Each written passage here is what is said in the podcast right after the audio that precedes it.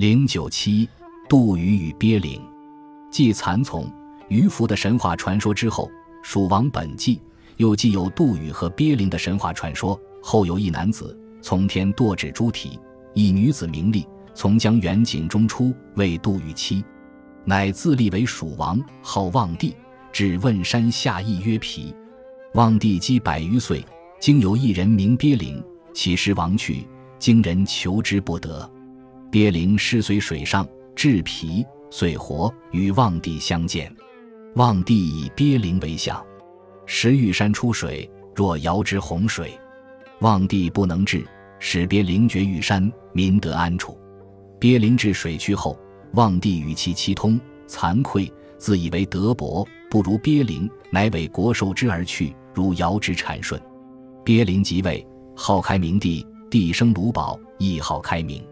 望帝去使子明，故蜀人卑子而思望帝。这个神话故事非常离奇古怪。首先，这天造地设的一对夫妇，杜宇和他的妻子丽，来历就很奇怪。一个从天堕至猪蹄，另一个从江远井中出，竟然结合在一起，成了夫妇。男的并且自立为蜀王，号望帝，这就是一件奇事。望帝积百余岁之后，忽然从长江下游的湖北省溯流冲上来一具怪尸，到了望帝所都的郫县，竟活了转来，与望帝相见。自称鳖灵，便做了望帝的丞相，这又是一件奇事。玉山忽又发了洪水，望帝派鳖灵去治水。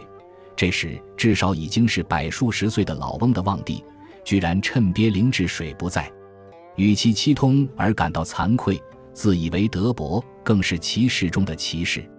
因而后文所说的望帝去使子明，故蜀人卑子而思望帝，就不能不使人产生怀疑。既然是这样一个德薄的老头子，去就去他的吧。蜀人为什么要背他私他呢？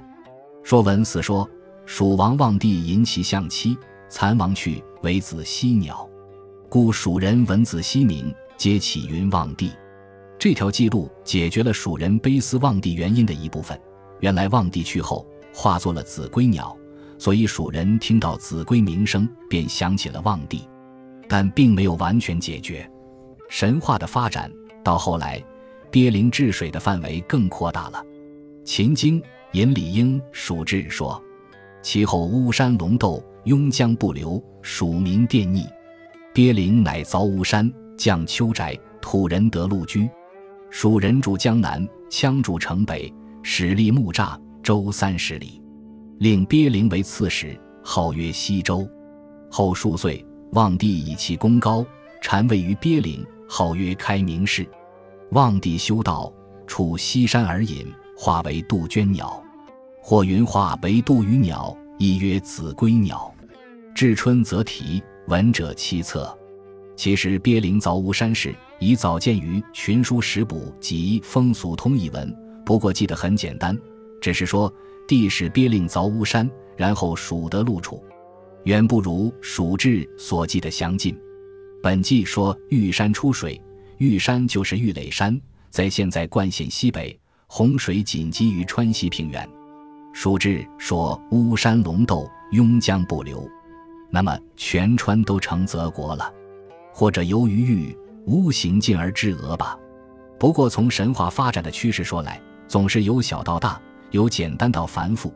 鳖灵由凿玉山进而凿巫山，也是顺应神话发展的趋势，是合乎情理的。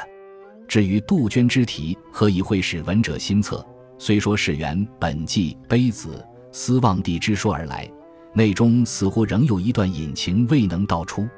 说服何堪卷六十集却名《寰宇记》说，望帝自逃之后，与复位不得，死化为鹃，才约略透露出一点此中消息。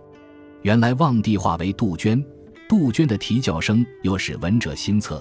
都是因为望帝欲复位不得呀，那么神话的离奇的外衣下就隐藏着一场严重的政治斗争，并不是因为鳖灵功高而望帝甘心禅位给他，更不是因为望帝与鳖灵契通，自以为德薄而禅位给他，后者简直可说就是巫辞，是敌对的政治集团用以进行政治斗争的一种手段，或者竟是倒打一钉耙的恶劣做法。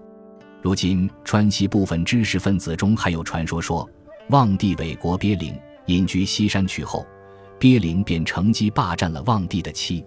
这并不是在做翻案文章，这只不过是说明《蜀王本纪》所说望帝与鳖灵妻通出于巫王，乃大有可能。唐人诗说：“等是有家规未得，杜鹃休向耳边啼。”对望帝失国以后所受的委屈，已慨乎言之了。至于唐人诗句中一度与有渊的，更是比比皆是。李商隐的名句“望帝春心托杜鹃”已透露出这一点意思。其他如顾况诗“杜宇敬何渊，年年教蜀门”，罗隐诗“一种有冤犹可报，不如闲时叠苍冥”，吴荣诗“年年春恨化冤魂，血染之红压蝶凡”等等，则以名言其有冤而无可申。